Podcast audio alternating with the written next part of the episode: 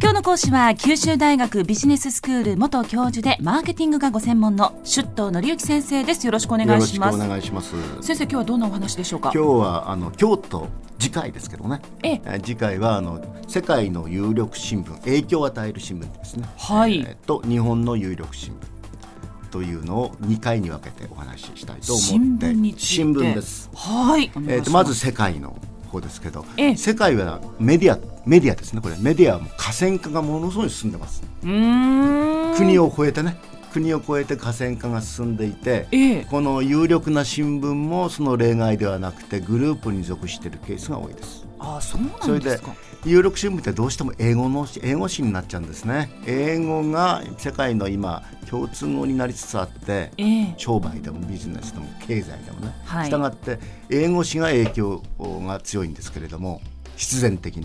ええその中でトップ3というとやはり一つはニューヨーク・タイムズあこれはこれはよくで聞もきますねよく聞きますでしょ、はいこれは実を言うとこれが唯一独立系です、あそうなんですか独立系ですグループに所属してるわけではない、えーあの独立系でまあリベラルなねえーリベラル民主党系というかあのつい最近中国企業がこのあニューヨーク・タイムズを買収しようと試みたという噂が出てました そのくらい影響力があるってことですねそうなんで影すね響力があるってことです、ええええこのニューヨーク・タイムズは。あの安倍首相が靖国参拝したときにべあのアメリカ政府のディサポインテッド失望したというようなことを結構しっかり取り上げたのがここでそれが孫び孫引きされるように世界に広まったってこともありまニューヨーすクタイム影ズ響力こここんなことを言っていたと影響力大きいですよね。はいそれから同じくアメリカでウォール・ストリート・ジャーナルっていうのがあります。ウォール・ストリートってのはそこの、えー日本の兜町みたいなところなんですけど、ウォール・ストリート・ジャーナルです。経済誌ですね。経済誌なんですね経済誌でえすえ。これも世界の、まあ、えー飛行場のラウンジ行けば必ずある新ほう聞。間違いなくある。どこのそうですかどこにもある新聞で、これはもうマードックっていうきあのうんグループに属しています。マードッまあクの中でそのマード新ッ聞クっていうのがあの起業家で、ええそれであのマードックが率いるメディアグループニューズコーポレーションというう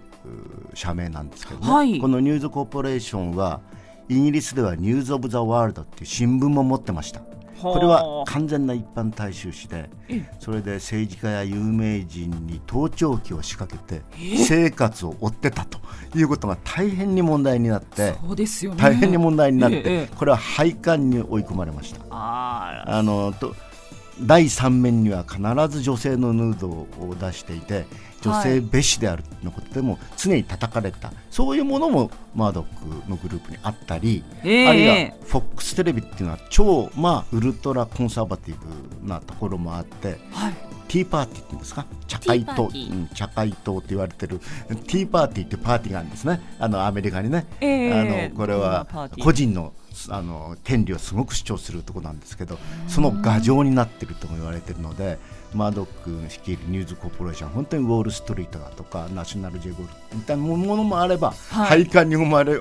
あの追い込まれるような新聞も持ってるというそのくらいメディアは活躍してるわけですね。あ幅広いものを持っている一つのグループ、はいはい、いそしてもう一つはイギリスでファイナンシャルフィナンシャル・タイムズっていうのがあります。これもあの経済誌なんですけど世界中であのビジネスマンは読まない人がいないくらいの新聞だと思いますね。ビジネスマンはそしてエコノミストっていう、あの英語の週刊誌もここは持っているってみたら大きなグループに属していて、はいあのそれぞれでも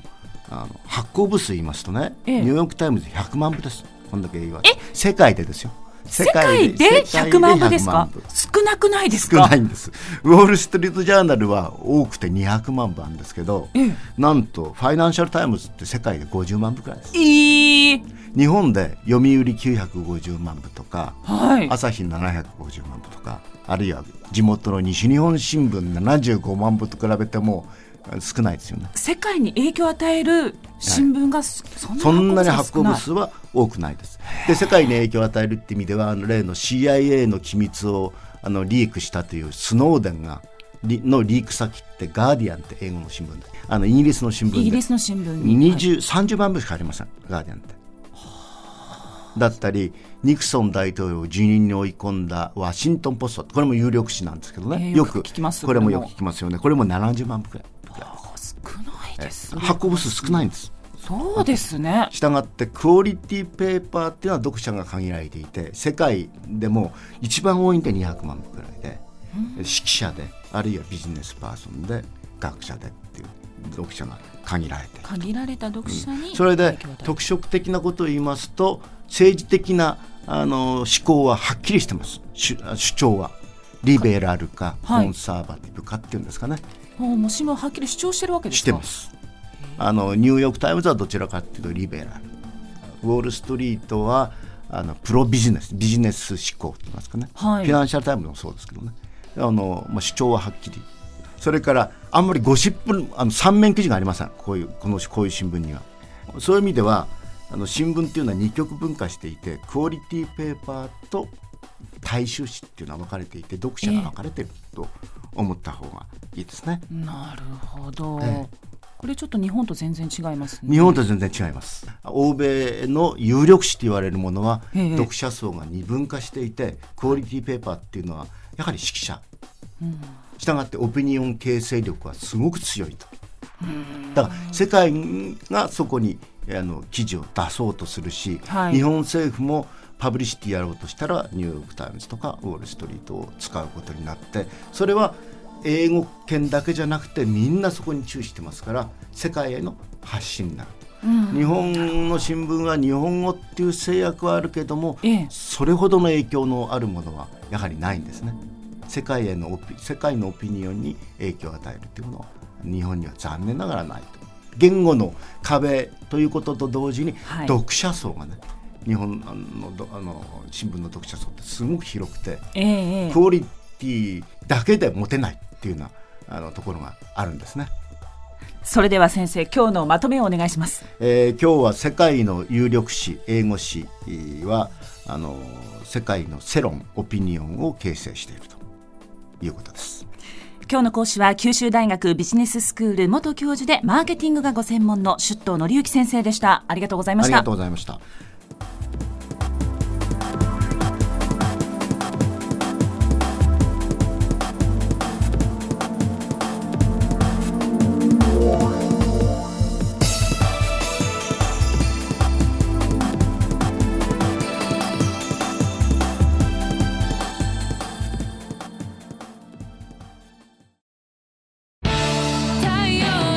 ビビックは九州で生まれ九州の人たちに光を届けています九州のお客様が光り輝くようにそれがキューティーネットの変わらない思いですキラキラつながるキューティーネット